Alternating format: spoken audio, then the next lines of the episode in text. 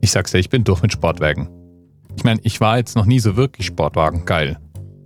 Aber ich sage das jetzt auch nicht nur, weil ich keine Lust darauf gehabt hätte, ausführlich über den Vorschlag von Dr. Asrael Todd über die Scuderia Ferrari und den Ferrari 641 zu reden.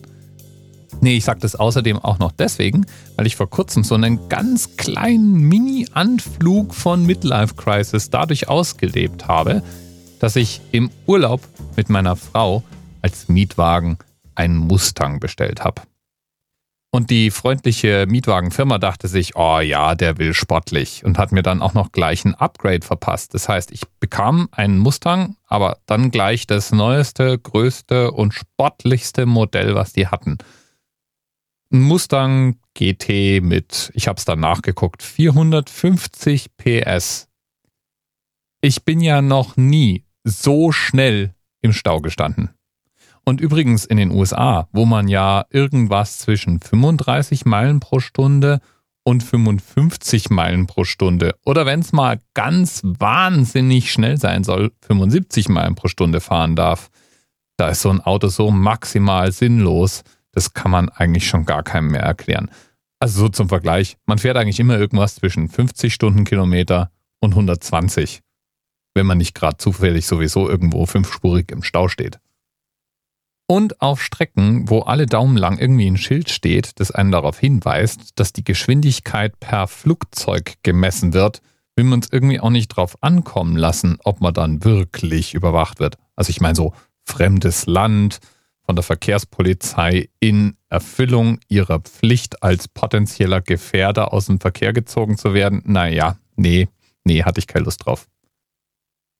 Jedenfalls hat dieses Auto auch ansonsten seinen Ruf alle Ehre gemacht. Es sah echt schnell aus. Es hatte die Lautstärke eines Traktors. Wenn man dieses Auto angeworfen hat, hat man im Auto sein eigenes Wort nicht mehr verstanden. Und wenn man aufs Gas getreten hat, dann ist das Auto aber mal echt schnell bei den 75 Meilen pro Stunde gewesen. Hat sich auch voll gelohnt, was den Spritverbrauch anging natürlich. Ja, und ich glaube, ich glaube, mehr Sportwagenerfahrung brauche ich zumindest in den USA jetzt erstmal nicht mehr. Ich erkläre meine Midlife Crisis für beendet. Doch zurück zu unserem Themenanker, der Ferrari 641. Der hatte noch ein bisschen mehr PS, nämlich ganze satte 689 PS. Der war auch kein Achtzylinder, sondern ein Zwölfzylinder.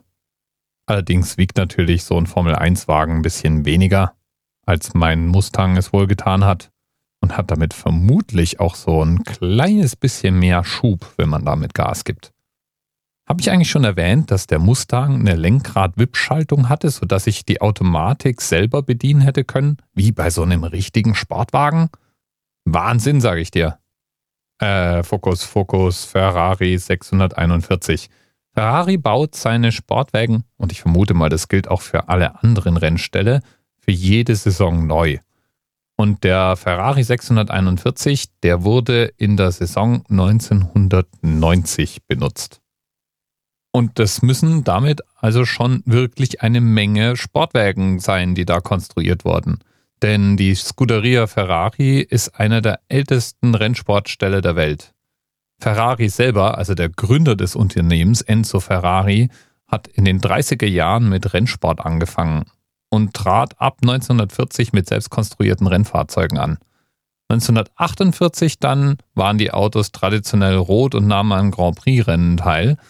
Und 1950, als dann die Formel 1 gegründet worden war, war Ferrari von Anfang an fester Bestandteil. Über 200 Grand Prix-Erfolge, 15 Fahrer und 16 Konstrukteursweltmeisterschaften hat die Scuderia Ferrari inzwischen eingesammelt und ist damit das erfolgreichste Team der Formel 1 Geschichte. Ich selbst habe auch hin und wieder mal so ein bisschen Formel 1 geguckt, allerdings selten aus eigenem Antrieb, sondern immer, weil irgendein Formel 1-Fan um mich rum war. Aber ein Bekannter von mir ist unglaublicher Sportfan von jeder Art von Sport. Und der hat irgendwann mal sehr zur Erheiterung aller um ihn herum gesagt, Formel 1 wäre der einzige Sport, den er sich nie live anschauen will oder nie mehr live anschauen weil man diesen Sport eigentlich überhaupt nicht genießen kann, wenn man vor Ort ist. Man sieht praktisch nie was, die Action passiert immer da, wo man gerade nicht hinsieht. Es stinkt nach Sprit, es ist unglaublich laut Und dafür darf man dann für die wirklich guten Plätze Hunderte von Euro ausgeben. Ja, zum Glück macht's ja im Fernsehen zu schauen genauso viel Spaß. So viel Spaß wie Formel 1 halt dem Einzelnen vielleicht machen mag.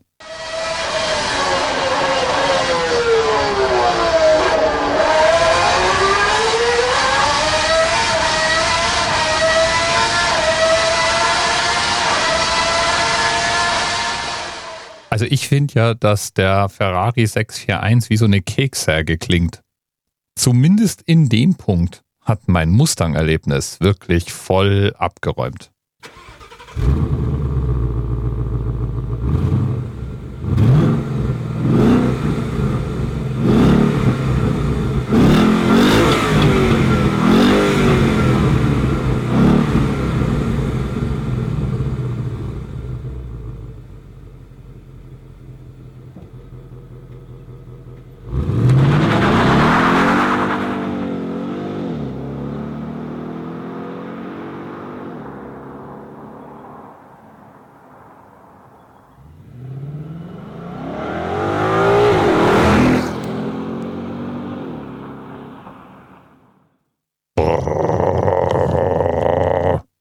Vergleich dazu. Hier nochmal.